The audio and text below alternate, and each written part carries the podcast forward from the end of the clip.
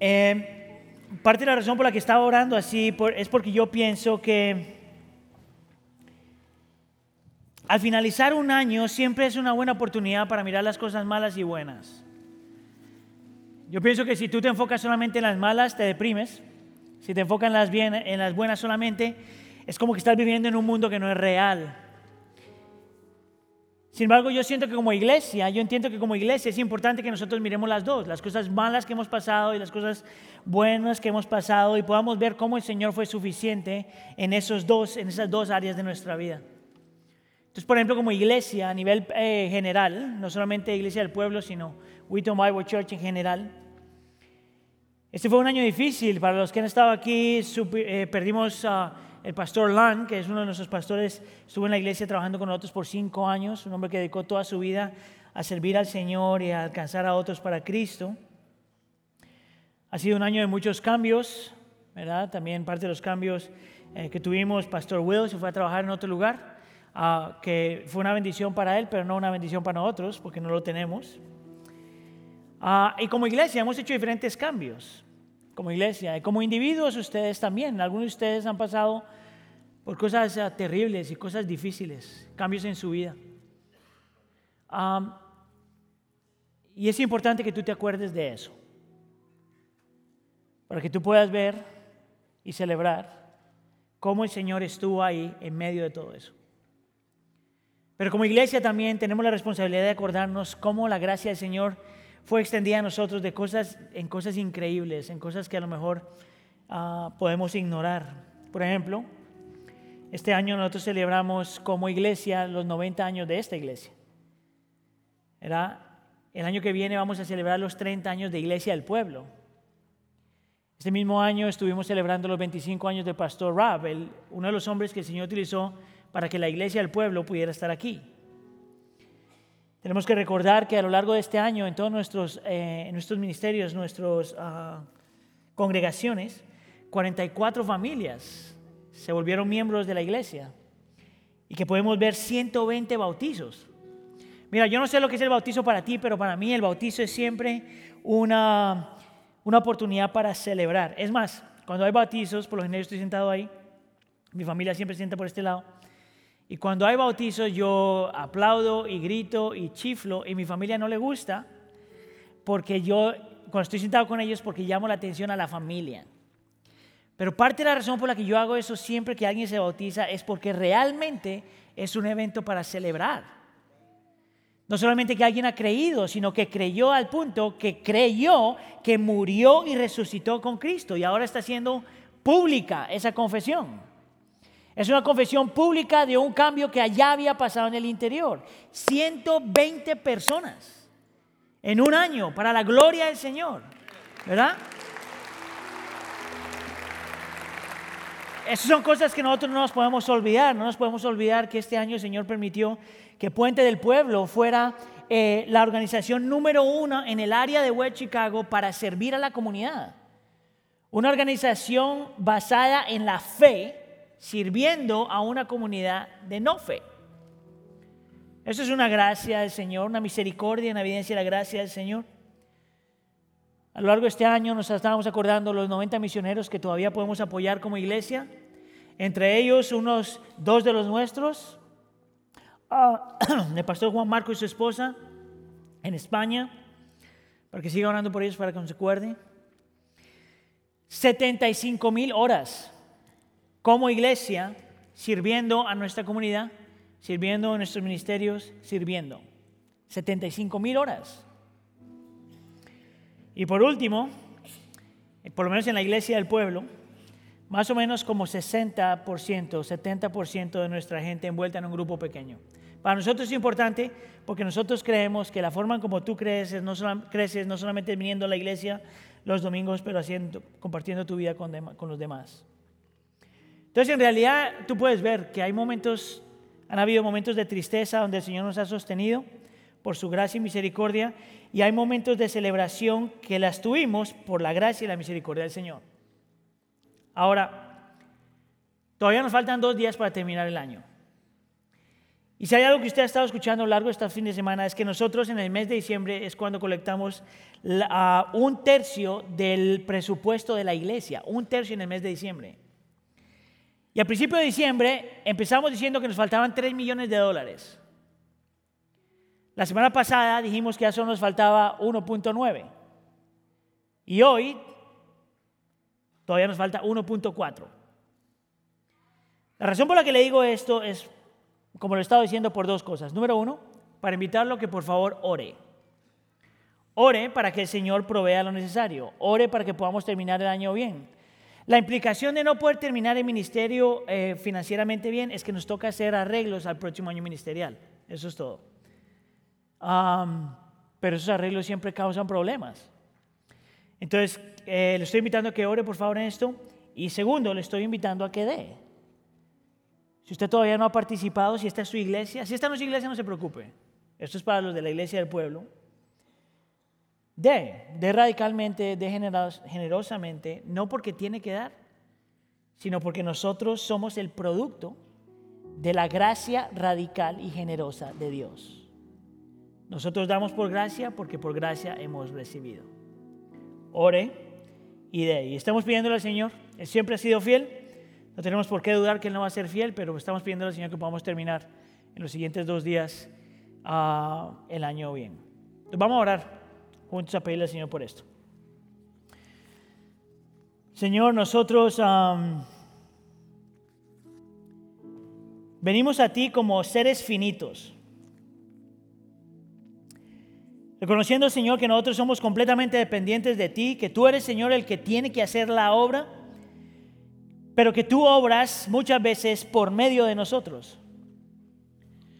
Por tanto, Señor, te pedimos en nombre de tu Hijo Jesús que tú escuches nuestra oración y nos permitas no solamente recordar dónde tú has estado a lo largo de este año, en los tiempos malos y en los tiempos buenos, sino que nos permita recordar que tú siempre has sido fiel. Y que para terminar el año estamos confiando de que tú vas a ser fiel. Sin embargo, Señor, pedimos que nos utilices a nosotros. Para nosotros ser parte de lo que estás haciendo en este lugar. Provee lo necesario. Provee específicamente para aquellas familias que están luchando económicamente. Provee para las familias que están pasando por dificultades, no solamente económicas, sino espirituales. Pedimos, Señor, que tú te manifiestes y sostengas y obres. Y que una vez más, como siempre, podamos terminar el año 2019 confiados de que tú eres fiel y seguros de que tú eres fiel.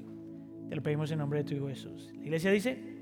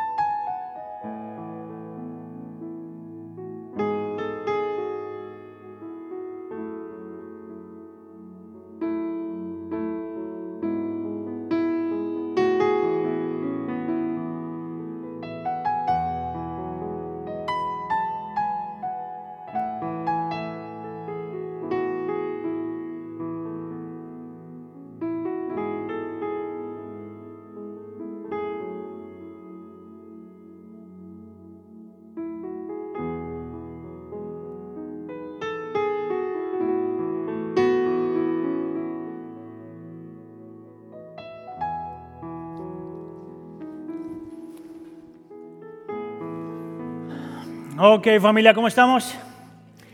Feliz año.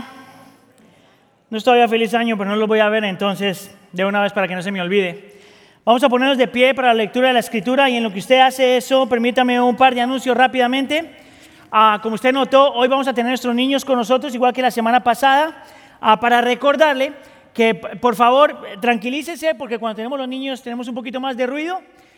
Usted tiene permiso de salir con sus niños si se ponen demasiado ruidosos y tenemos un par de locales donde usted puede ver la prédica por televisión. ¿Ok?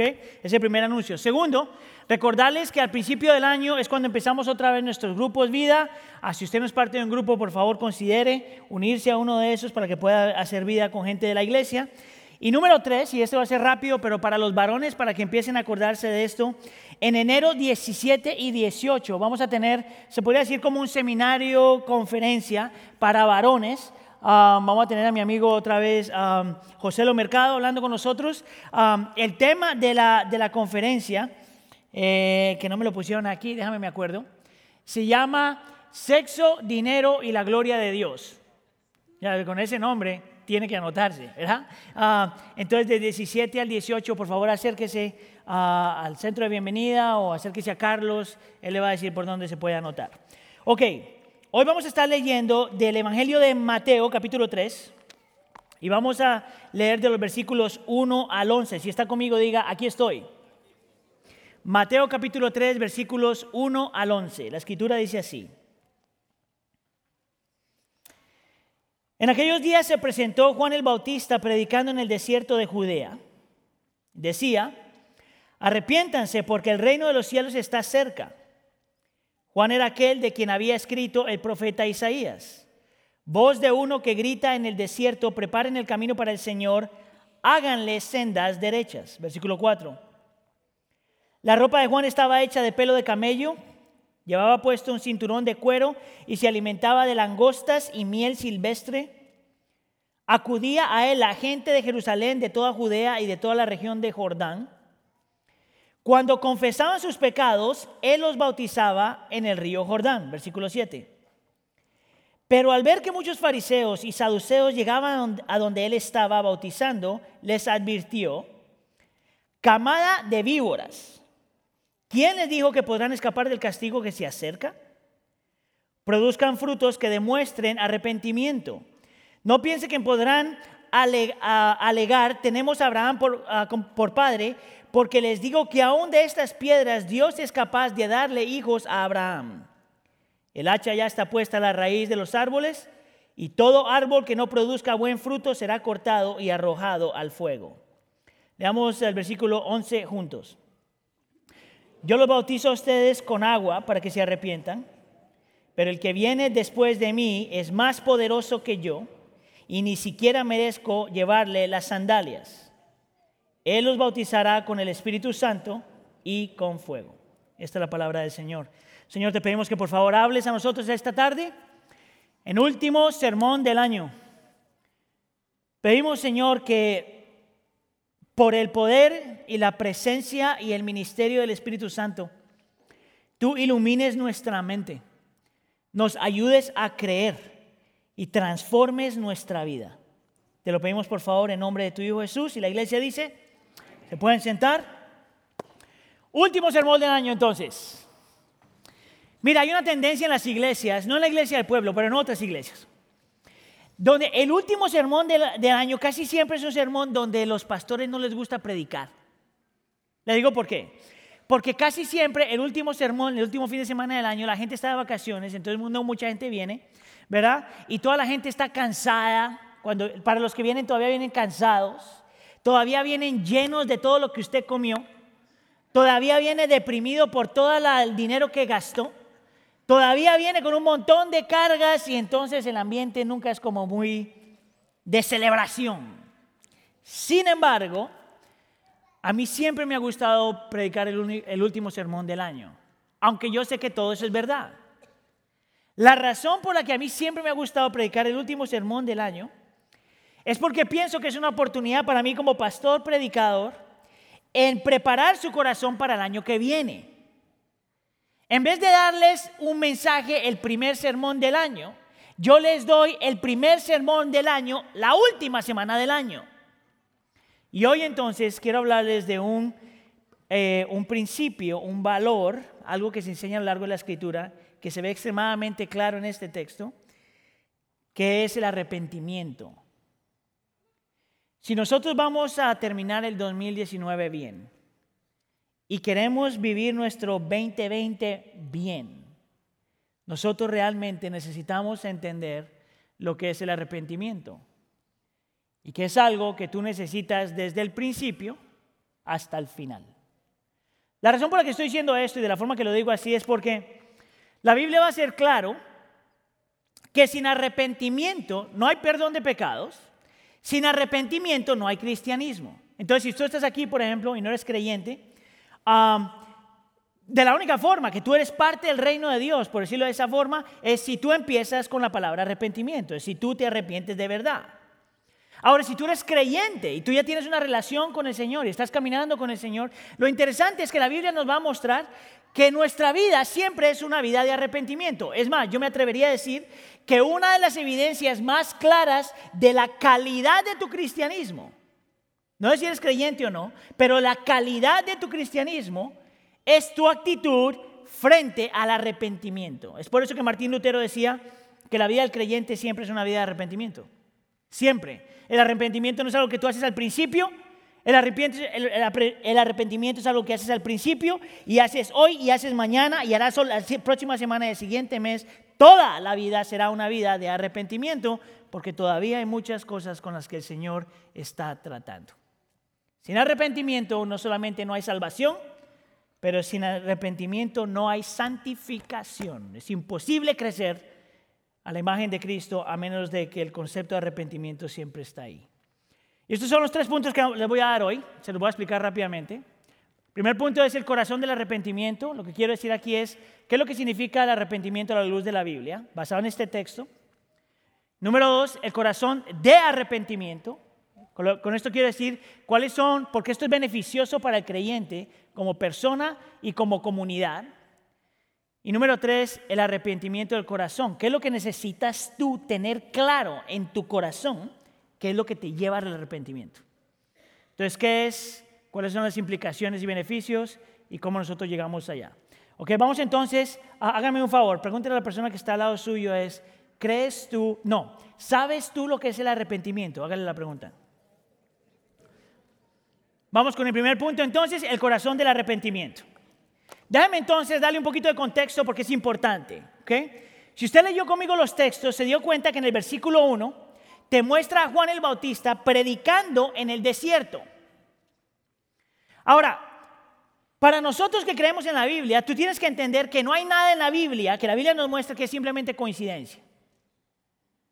Que hay, que hay una razón y un propósito de cada versículo, cada palabra, cada tilde que hay en la Biblia. Y cuando el autor del libro de Mateo escribe Mateo, él tiene algo en mente cuando nos dice que Juan el Bautista estaba predicando en el desierto. Y la intención del autor es que nosotros hagamos una relación entre Juan el Bautista y el desierto con algo que pasó en el libro de los Éxodos, con el, en el libro de Éxodos ah, con el pueblo de Israel, donde hay otro desierto. ¿Usted sabe un poquito de la historia? sabe que el Señor saca, le da libertad al pueblo de Israel y ellos están en el desierto por un número de años. Y cuando están en el desierto, el Señor durante ese tiempo en el desierto está tratando con su corazón. Y el Señor utiliza el desierto para mostrar lo que está escondido, para sacar a la luz las luchas del corazón, para mostrar cuáles eran los ídolos, para mostrar qué tanto pecado había en el corazón de los israelitas en ese tiempo y en ese momento, en el desierto. Ahora, si usted sabe la historia, dice que ellos están en el desierto, pero ellos están en camino a un lugar que se llama la tierra prometida. Y la tierra prometida se podría decir que era el simbolismo o el lugar de un lugar donde ellos iban a experimentar paz y seguridad y prosperidad y descanso. Esa es la idea. El principio es este, pero, y, y no quiero que ignore esto, es que si no había desierto, no había un conocimiento del pecado. Y si no había un conocimiento del pecado, entonces no había arrepentimiento y por lo tanto perdón del pecado. Y si no había arrepentimiento y perdón del pecado, entonces no había tierra prometida. Y si no había tierra prometida, entonces no había ni paz, ni seguridad, ni prosperidad, ni descanso. ¿Ves? El principio es claro. Si no hay arrepentimiento aquí, no hay paz, seguridad y prosperidad y descanso aquí. Eso era lo que estaba el Señor tratando con el pueblo de Israel en ese tiempo. Cuando venimos al Nuevo Testamento, nosotros sabemos que el lugar de paz y seguridad y prosperidad y descanso no es un área geográfica, es una persona, Cristo Jesús.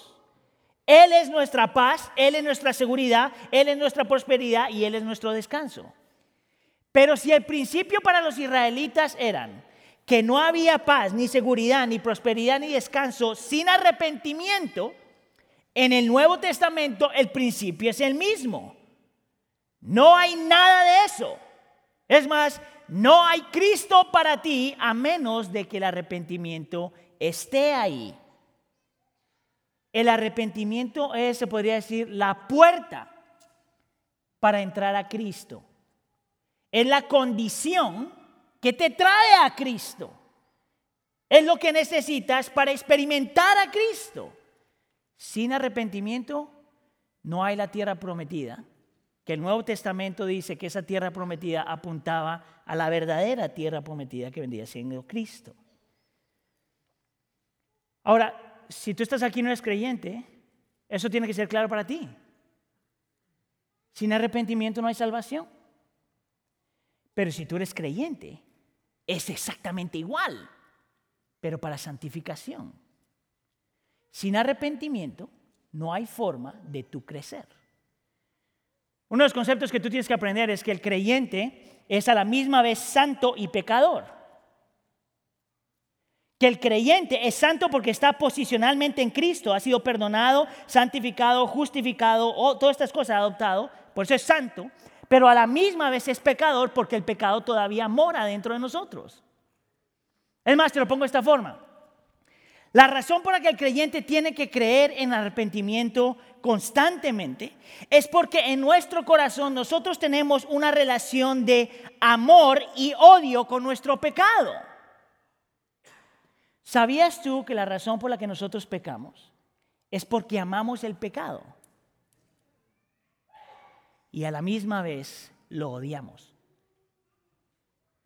Pues, por ejemplo, cuando yo hablo con mi esposa, yo utilizo esto mucho con las parejas cuando estoy hablando. Cuando estoy hablando con mi esposa y vamos a yo le hablo mal y pierdo los estribos y me enojo y todas estas cuestiones, yo siempre le digo a mi esposa, mi amor, es que tú me haces enojar. Y ella me dice, no, tú te enojas porque tú eres enojón. ¿Ves la diferencia?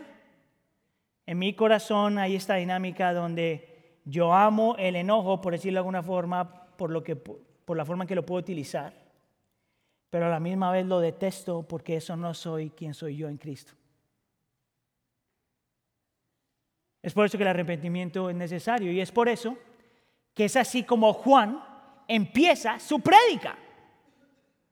Su primer sermón empieza con la palabra arrepentimiento y lo vemos en tres diferentes lugares. Arrepiéntanse porque el reino del cielo está cerca. Versículo 8, produzcan frutos que demuestren arrepentimiento. Y el versículo 11, yo los bautizo a ustedes con agua para que se arrepientan. Toda la vida está cerca de arrepentimiento. Nota que aquí Juan el Bautista no está hablando como una sugerencia. Esto es un imperativo. Es una orden arrepiéntanse. No te está diciendo considera el arrepentimiento. Arrepiéntete si quieres.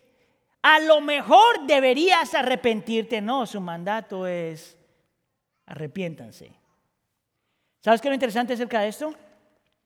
Que es así como el Señor Jesús empieza su ministerio también.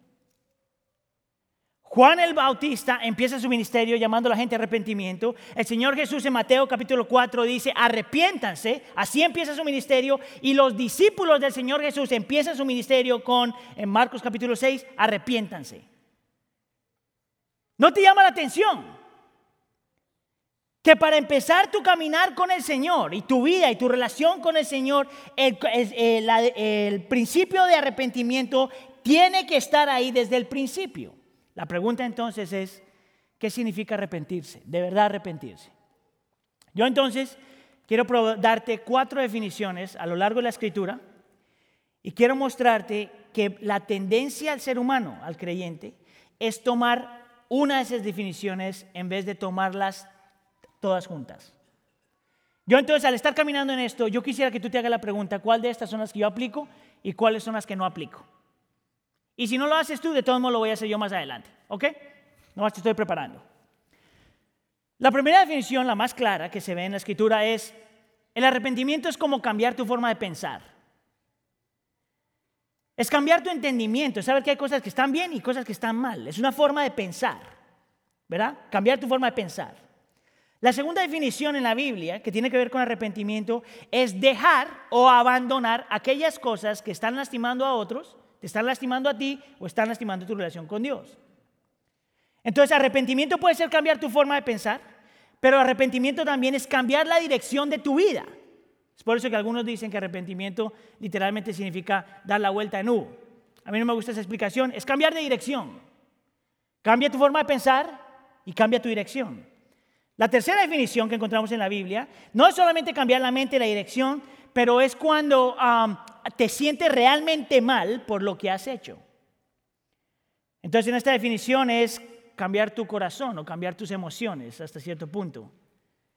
La cuarta definición tiene que ver con volver a Dios, regresar a Dios, correr a Dios.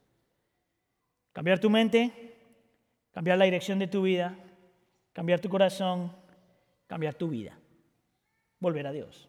Ahora, yo le decía que la tendencia para muchos creyentes es tomar una de esas, pero no todas.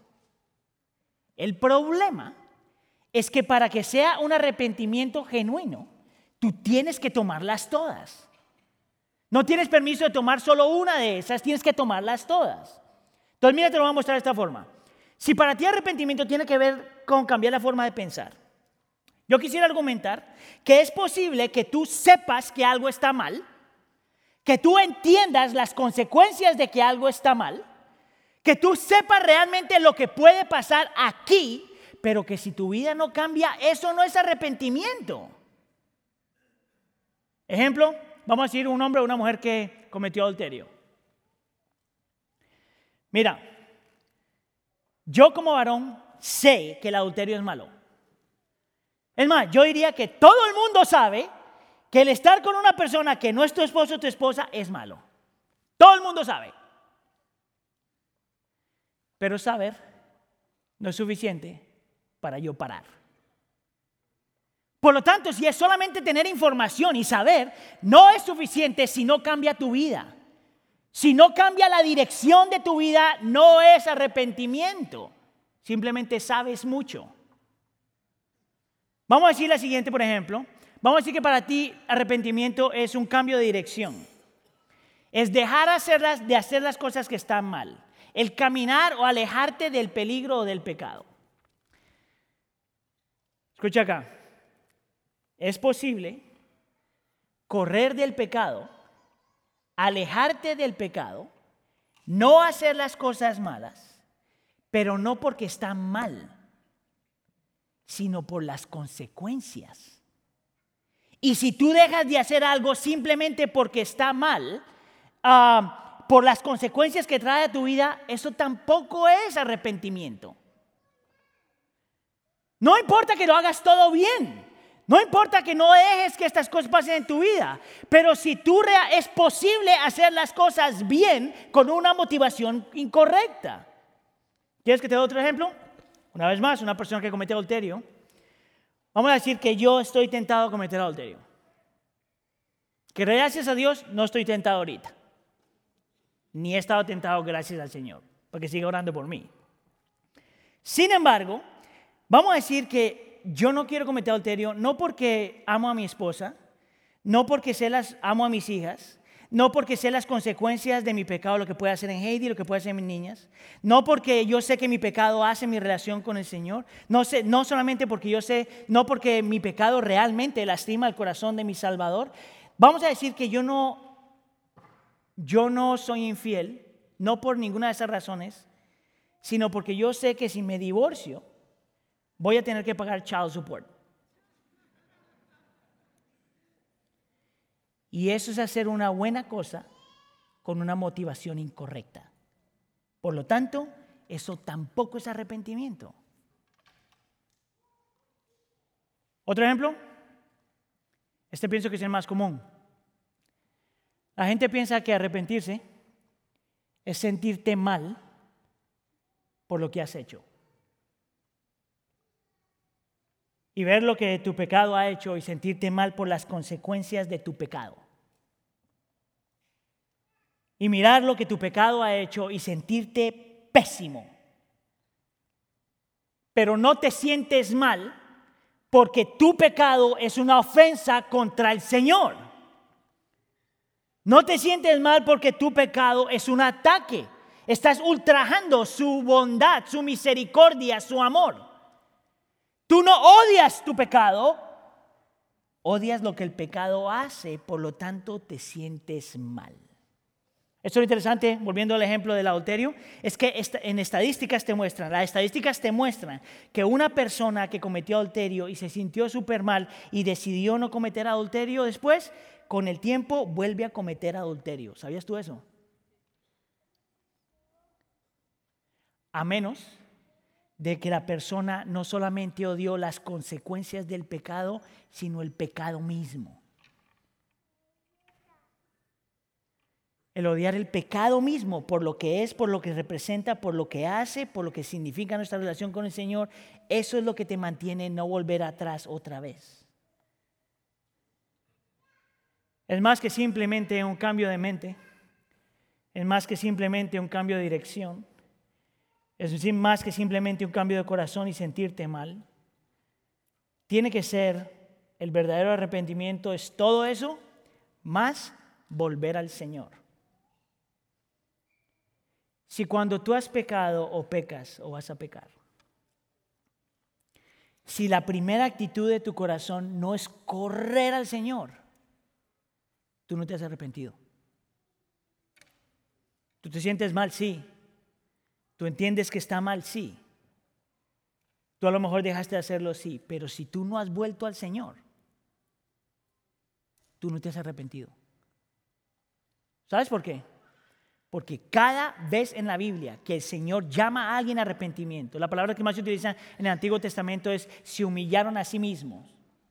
La gente tenía que correr al Señor.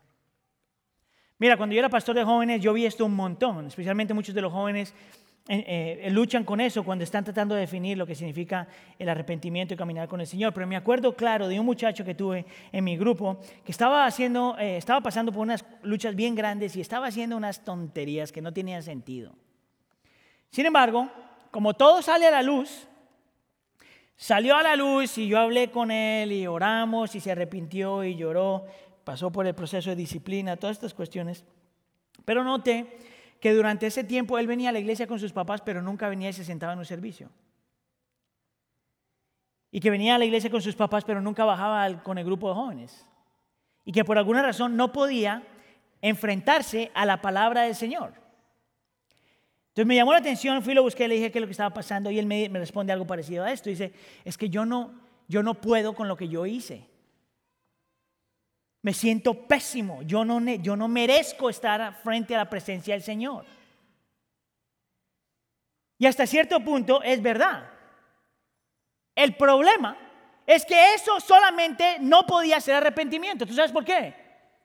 Porque lo único que él estaba haciendo es castigarse a sí mismo, sentirse mal por sí mismo, sacrificándose a sí mismo. ¿Tú sabes por qué? Para salvarse por sí mismo.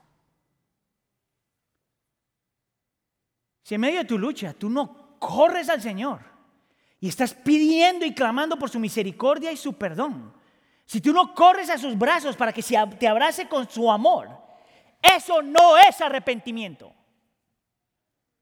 Porque el verdadero arrepentimiento te lleva a Él. ¿Qué si yo te digo que esa, esa definición errónea de arrepentimiento es precisamente lo que los fariseos practicaban. Mira, yo estoy convencido que parte de la razón por la que los fariseos no volvían al Señor Jesús, no se rindieron al Señor Jesús y no entregaron su vida al Señor Jesús, es porque aunque esta, escucha aquí, esta era gente que creía en el arrepentimiento. Esta era gente que practicaba el arrepentimiento. Esta era gente que le enseñaba a otros a vivir vidas de arrepentimiento. Pero porque nunca vinieron a Cristo, tú sabías que no entendían lo que arrepentimiento era. Ahora, tú lo puedes ver, hay un ejemplo de esto en el texto clarísimo. Mira en el versículo 7. Ah, dice, pero al ver que muchos fariseos y saduceos, esta es la gente religiosa, llegaban a donde él estaba, hablando de Juan el Bautista, bautizando, les advirtió.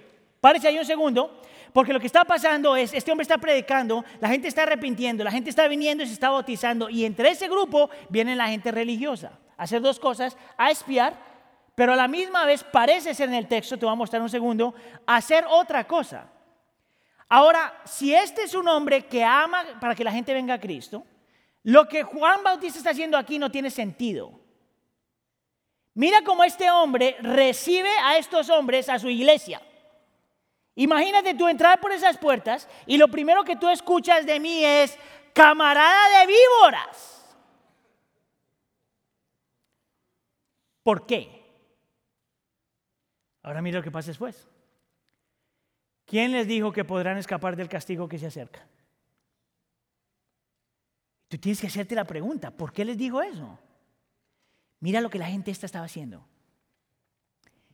Creían en el arrepentimiento, practicaban el arrepentimiento, enseñaban acerca del arrepentimiento, pero no para venir a Cristo, sino para no necesitar a Cristo. Ellos se arrepentían para salvarse a sí mismos. Ellos se arrepentían para no ir al infierno. Y Juan Bautista ve eso y les dice, en mis palabras, su motivación es completamente incorrecta. ¿Quién les dijo que ustedes se van a liberar del castigo que se acerca? ¿Sabes qué yo aprendí como creyente? Que tú te arrepientes de tu arrepentimiento erróneo. Que tú te arrepientes del arrepentimiento con una motivación incorrecta. ¿Sabes lo que significa eso? Que el creyente se tiene que arrepentir aún de su arrepentimiento. Y, se vuelve, los vuelve a confrontar en el versículo 8. Y les dice, produzcan frutos que demuestren arrepentimiento. No solamente es una cuestión teológica, no solamente en la cabeza, no solamente cambia de dirección, ¿verdad? Ya las cosas como las tienes que hacer. No solamente siéntete mal, pero ven a Dios. Ese es un fruto de arrepentimiento. Cree en todo eso, pero corre a Dios, corre a Cristo, escóndete en Él. Ahora, el versículo que sigue aquí es un versículo que me hace temblar cada que lo leo. El concepto, cuando lo veo en la Biblia, me hace temblar. Cuando estoy estudiando y lo veo, me hace temblar. Y es el versículo 10 y dice, esto es lo que les dice después, el hacha ya está puesta a la raíz a la raíz de los árboles y todo árbol que no produzca buen fruto será cortado y arrojado al fuego. Y este es un versículo que está hablando del juicio del Señor y este es un versículo que está hablando que el Señor va a juzgar a todos de acuerdo a sus obras. Que los que estamos en Cristo vamos a ser juzgados en Cristo, por lo tanto perdonados y aceptados, pero juzgados. Pero los que están sin Cristo, juzgados para perdición. Ahora déjenme hacer un paréntesis aquí porque cada que yo leo versículos así, mi primera reacción es orar. Orar para asegurarme que mi relación con el Señor está donde tiene que estar.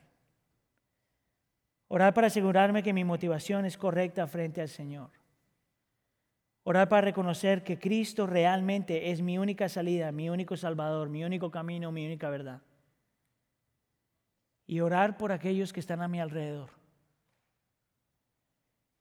Que en este punto la realidad es esto. El saber que tengo familiares y amigos y vecinos y compañeros de trabajo que si se mueren sin Cristo es esto. Déjame te doy una descripción de lo que significa esto, fuego. Es esta idea de estar en el infierno, ¿verdad? Por la eternidad, siempre consciente de la oportunidad que tuviste que no tomaste, siempre consciente de que estás lleno de culpa y lleno de vergüenza y lleno de todo, siempre consciente que Dios está presente porque Dios es omnipresente, sin oportunidad de perdón. Y por la eternidad cada vez peor. Cada vez peor. Y cuando yo leo esto digo, Señor, salva. Salva a este, salva a este, salva a este, salva a este, salva a este, salva. Ahora, lo que me parece increíble acerca de esto es que Juan el Bautista le está diciendo a gente que pensaban que estaban bien por la forma que estaban arrepintiendo, les dice esto. Tú sabes la importancia y el valor de que nosotros entendamos lo que el arrepentimiento es. Que sí es acerca de cambiar la forma de pensar. Que sí es acerca de correr y cambiar de, dirección que sí es acerca de sentir y cambiar tu corazón, pero también es cambiar y correr a Él. Eso es arrepentimiento. Interesante que en el versículo 2, cuando lo llama arrepentimiento, la segunda parte dice, arrepiéntanse porque el reino de los cielos está cerca. Esta frasecita ahí, el reino de los cielos, aparece 32 veces en el Evangelio de Marcos, de Mateo. 32 veces. Y cada una de las 32 veces está diciendo que Dios es el que manda, que Dios es el que gobierna, que Dios es el rey, pero que solamente en Él nosotros nos podemos guardar y proteger. Solamente en Él. Y es una invitación. Arrepiéntanse, corra a Él. Arrepiéntase, busque paz en Él. Arrepiéntase, encuentre seguridad en Él.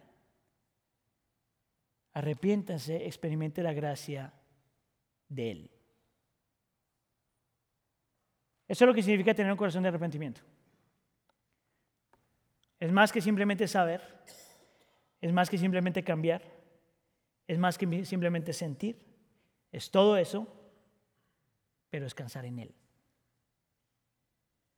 ¿Es esa tu definición? Que el Señor por su gracia y misericordia para el 2020 nos permita vivir una vida de arrepentimiento. Ahora vamos con el segundo punto que te dice que el arrepentimiento, hablemos del corazón de arrepentimiento. Y en este entonces quiero mostrarte cuáles son realmente los beneficios, no solamente la teología, por decirlo de alguna forma, pero cuáles son los beneficios, por qué el Señor nos llama arrepentimiento.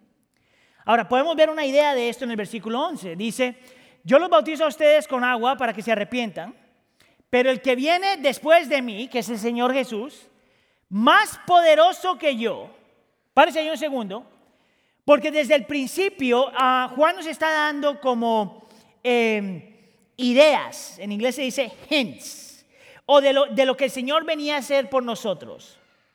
La tendencia es a reducir la obra del Señor Jesús en la cruz del Calvario simplemente a algo que Él hace para librarnos de la consecuencia del pecado.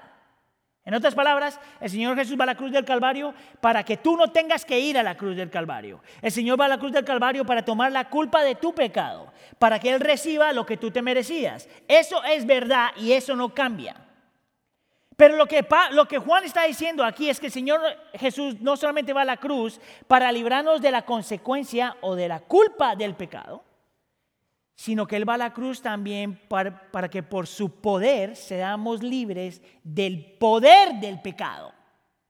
¿Ves la diferencia? Una es librarte de la consecuencia del pecado y la otra es librarte del poder del pecado. Lo que quiero decir con eso es que cuando Cristo Jesús va a la cruz del Calvario, vive la vida que no hemos vivido, muere la muerte que nos merecemos y resucita, es para hacerte libres del poder del pecado. Escucha aquí porque esto es importante.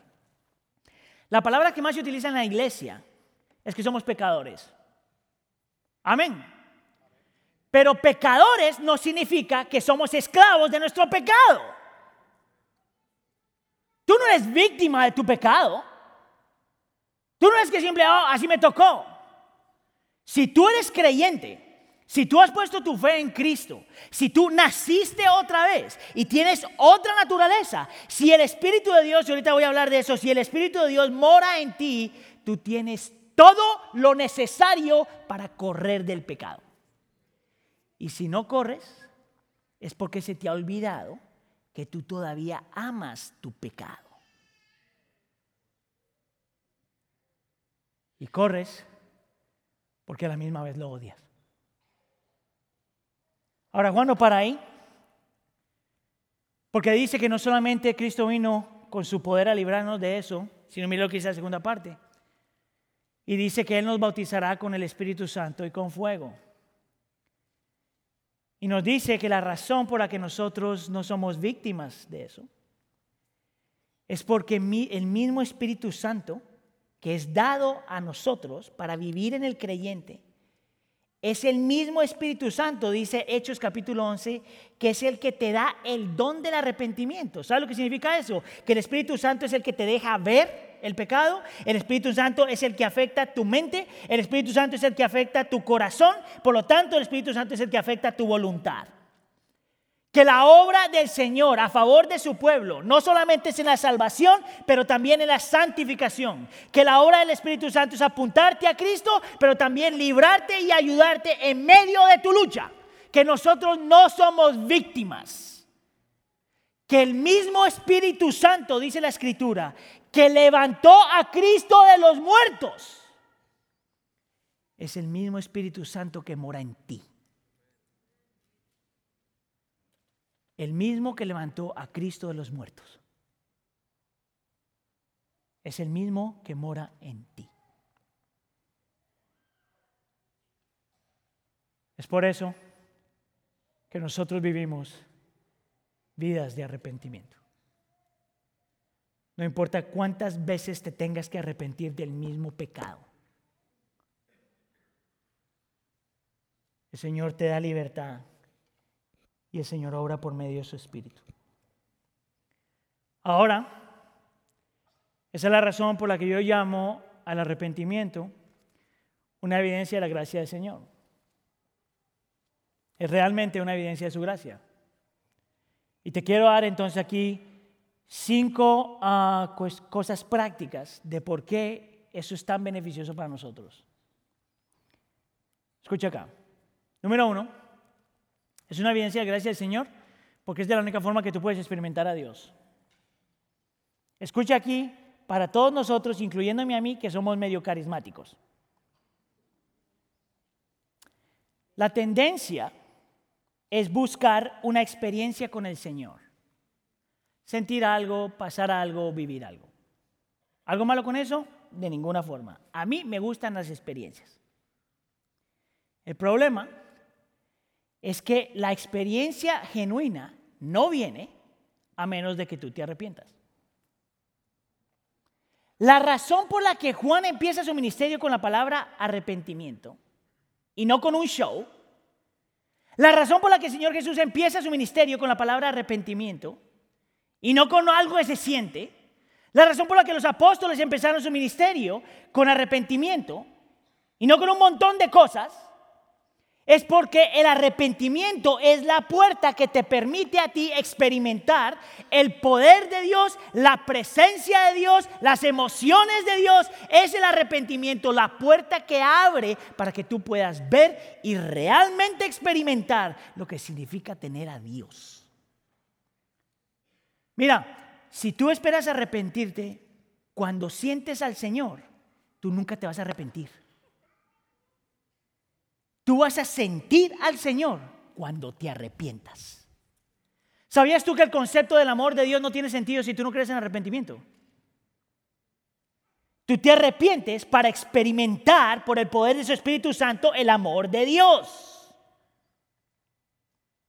A mí no me importa cuántas experiencias tengas, pero todo empieza con arrepentimiento. Sin arrepentimiento es imposible encontrar sanidad espiritual. Lo que quiero decir con esto es que es imposible que tú seas libre de la culpa a menos de que tu vida sea una vida de arrepentimiento. ¿Por qué decir eso? Deme alguna pregunta. ¿Cuántos de ustedes se sienten culpables por algo? Levanten la mano. Ok. ¿Cuántos de ustedes no se sienten culpables por nada para orar por ustedes porque están engañados? Okay, déjeme preguntar la pregunta otra vez. ¿Cuántos de nosotros nos sentimos culpables por algo? Levanten la mano. Ok, escucha aquí.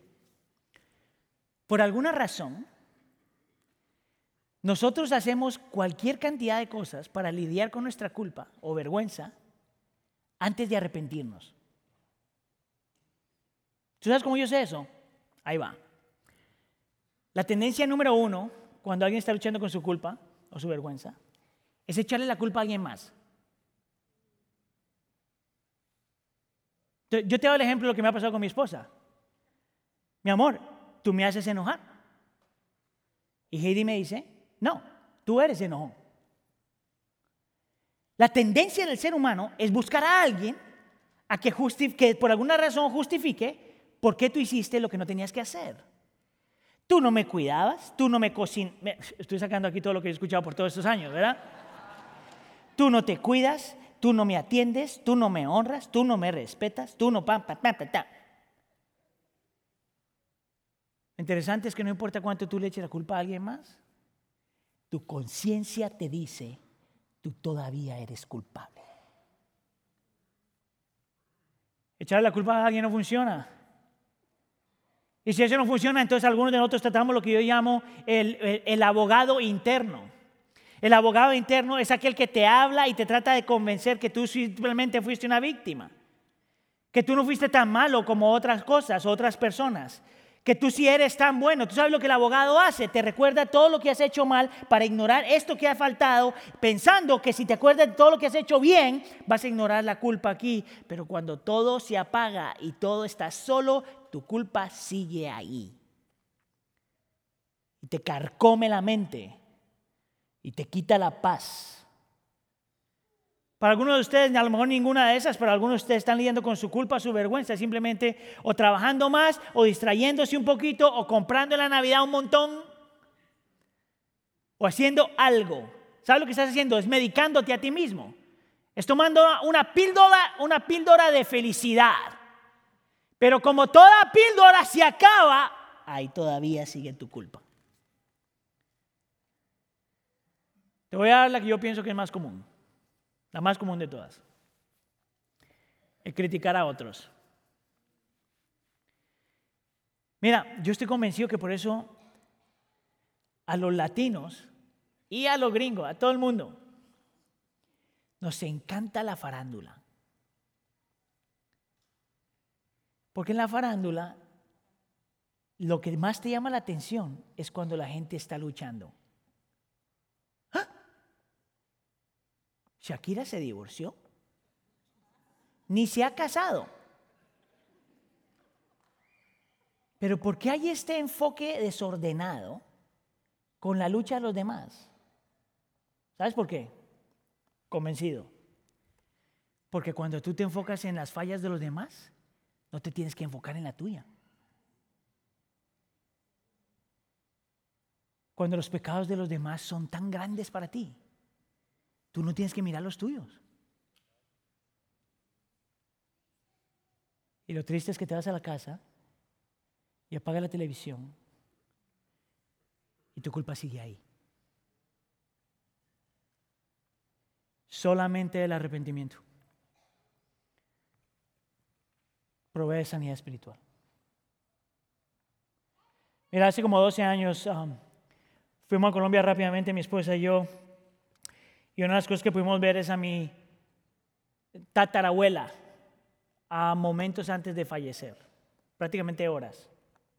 Entonces estamos todos a la par de ella y está toda la familia. Ah, y ella dijo algo que, mire, después como de 12 años todavía me acuerdo un montón. Ella dijo, se paró así, estaba súper flaquita, tenía 90 y no sé cuánto, casi 100 años, súper flaquita y está así acostada. Y lo único que hizo, nos miró a todos y, y nos dijo esto, sirvan al Señor porque yo no lo hice. Ahora, yo quiero pensar por su vida que ella sí es creyente, que fue creyente y que está en la presencia del Señor. Sin embargo, en su lecho de muerte, había una parte en su corazón que estaba todavía esclava a su culpa.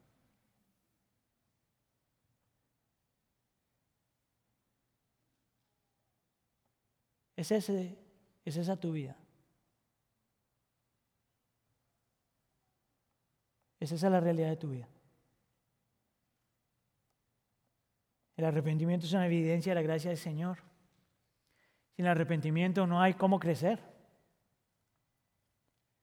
No hay cómo morir a tu pecado. Una vez más, no importa cuántas veces tú estás con la misma lucha. Hay pecados que se mueren hoy, hay pecados que se mueren mañana, hay pecados que se van a morir el próximo año y hay pecados con los que nos vamos a morir. Pero la actitud del creyente es seguir luchando en contra de esto y arrepentirse las veces que fueran necesarias. Mira, hay una película de Spider-Man que a mí me encanta. No por la película, pero por una oración que se dijo en toda esa mala película. Y era este hombre que tenía un montón de tentáculos y cuando se está muriendo, él lo único que dice es, yo no me voy a morir como un monstruo. Ese es el creyente. Yo no me voy a morir como un monstruo, por lo tanto me arrepiento las veces que sean necesarias. Sin arrepentimiento es imposible amar. Aquí estoy pensando en el, concepto de comunidad. Mire, el querer tener una vida con otros creyentes es simplemente imposible a menos de que tú aprendas a arrepentirte. Tú no puedes amar a nadie si no sabes arrepentirte. Es más, yo diría que el arrepentimiento es una forma en que tú muestras cuánto amas a una persona. Esa, esa cosita de que yo no le pido perdón a esta persona, eso es antibíblico y para serte honesto, esto es de Satanás. Mira, esto yo le enseño a las parejas cuando estamos hablando en las clases de, de matrimonios. Yo digo, cuando tú estás peleando con tu esposo o tu esposa, o cuando estás peleando con alguien más, este es el mejor consejo que se me ha dado a mí. Cuando yo estoy peleando con Heidi, lo primero que tengo que hacer es escuchar y dejarla que hable tres, cuatro, cinco semanas. No está aquí, no me preocupen. Sabiendo que por lo menos 10% de lo que me dice es verdad. Y por el 10% me arrepiento. ¿Sabes tú cuál es tu 10%? Por supuesto que no. Porque estás pensando cómo devolver el golpe. Porque estás pensando a quién echarle la culpa. Porque estás mirando cómo argumentar. Es imposible amar a alguien a menos de que tú te arrepientas por lo que te tienes que arrepentir. El arrepentimiento y la gracia del Señor porque es un acto de adoración. Tú reconoces quién eres, Tú reconoces dónde has fallado y tú reconoces quién eres. Necesitamos tener un entendimiento de lo, que el arrepentimiento es, necesitamos entender cuáles son las implicaciones, los beneficios de esto. Pero por último, necesitamos más que eso porque eso no es suficiente. Tú necesitas un arrepentimiento genuino del corazón. Lo que quiero decir con esto es que el arrepentimiento no nace aquí necesariamente, no nace en las emociones, no nace en la decisión, el arrepentimiento nace aquí. Cuando en tu corazón tú realmente ves el arrepentimiento como una evidencia de la gracia del Señor. Cuando tu arrepentimiento fluye de lo que el Señor ya hizo por ti. Cuando el arrepentimiento es el resultado de tu entender quién es Cristo y lo que vino a hacer por ti. Y yo pienso que Juan tenía eso en mente cuando lo dice en el versículo 2. Note aquí, seis, palabras, seis letras, dice, arrepiéntanse porque el reino de los cielos está cerca. La razón por la que nosotros pusimos esta serie con la serie de Adviento, con todo esto con la Navidad, es porque este versículo aquí te está diciendo, está hablando acerca de Cristo venir a estar con nosotros.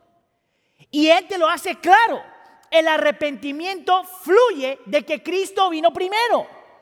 El arrepentimiento fluye no solamente de que vino primero, sino que primero fue a la cruz.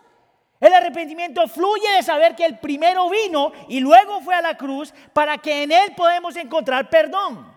El arrepentimiento fluye de saber que Él vino primero y que primero fue a la cruz a ser rechazado, a experimentar el dolor para que tú y yo no fuéramos rechazados. El arrepentimiento fluye de que Cristo vino primero y primero fue a la cruz para experimentar la vergüenza, para ser despojado de su ropa, para ser despojado de su honor, para que nosotros no tuviéramos que experimentarlo. El arrepentimiento fluye de saber que Cristo vino primero y primero fue a la cruz a morir por tu pecado para que tú puedas crecer. El arrepentimiento fluye de entender que Cristo vino primero y primero fue a la cruz del Calvario, a perder su comunidad, a perder por un, por un fragmento de tiempo su relación con el Padre, que cuando dice, ¿por qué me has abandonado? Para que tú y yo tengamos una comunidad eterna. Escucha aquí, Dios toma la iniciativa. Si Dios no toma la iniciativa, no hay Cristo. Si no hay Cristo, no hay cruz. Si no hay cruz, no hay perdón de los pecados. Si no hay perdón de los pecados, no hay libertad de la culpa y la vergüenza. Si no hay libertad de la culpa y la vergüenza, entonces el Espíritu no está obrando. Y si el Espíritu no está obrando, no hay arrepentimiento. El arrepentimiento es el resultado de quien Cristo es y lo que vino a hacer. Mira, esta semana estaba leyendo algo acerca de Martin Luther, uh, Martin Luther King Jr. Y él decía esto, hay cosas que son tan hermosas, hay cosas que son tan preciosas, hay cosas que tienen tanto valor eterno que vale la pena morir por ellos. Dice él, mi argumento es que si tú como hombre no has descubierto algo por lo cual tú puedes, debes morir, entonces tú tampoco deberías vivir. El arrepentimiento es aprender a morir a nosotros mismos. Porque Él es eterno, porque Él es bello, porque Él es precioso, porque tiene valor, porque es verdaderamente eterno, porque vale la pena morir por Él. Lo interesante es que el Señor Jesús puede utilizar esa misma frase, pero al revés. El Señor Jesús te podría decir, hay gente que es tan hermosa. Hay gente que es tan preciosa. Hay gente que tiene tanto valor eterno que vale la pena morir por ellos. Y ese eres tú. Todo empieza aquí. Tú no te arrepientes porque tú tienes que arrepentirte necesariamente.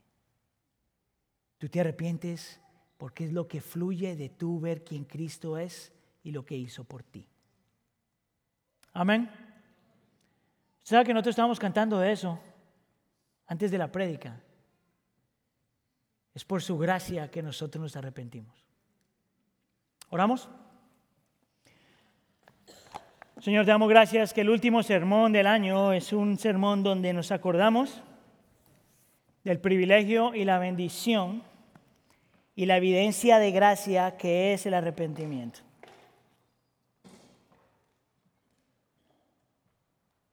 Señor, yo pido que tú nos des mente para entender y corazón para creer. Señor, por el poder de tu Espíritu, ayúdanos, Señor, a cambiar nuestra forma de pensar, cambiar la dirección de nuestra vida, cambiar nuestro corazón en términos de emociones, pero sobre todo, cambiar nuestra vida al correr a ti y a descansar en ti. No solamente por quien tú eres, sino por lo que has hecho en Cristo Jesús. Haz tu obra, mi Señor. Haz de la iglesia del pueblo una iglesia que su vida se caracteriza por el arrepentimiento. Para experimentarte a ti, para crecer, para encontrar sanidad, para encontrar libertad para poder vivir. Te lo pido por favor en nombre de tu Jesús. Todos decimos.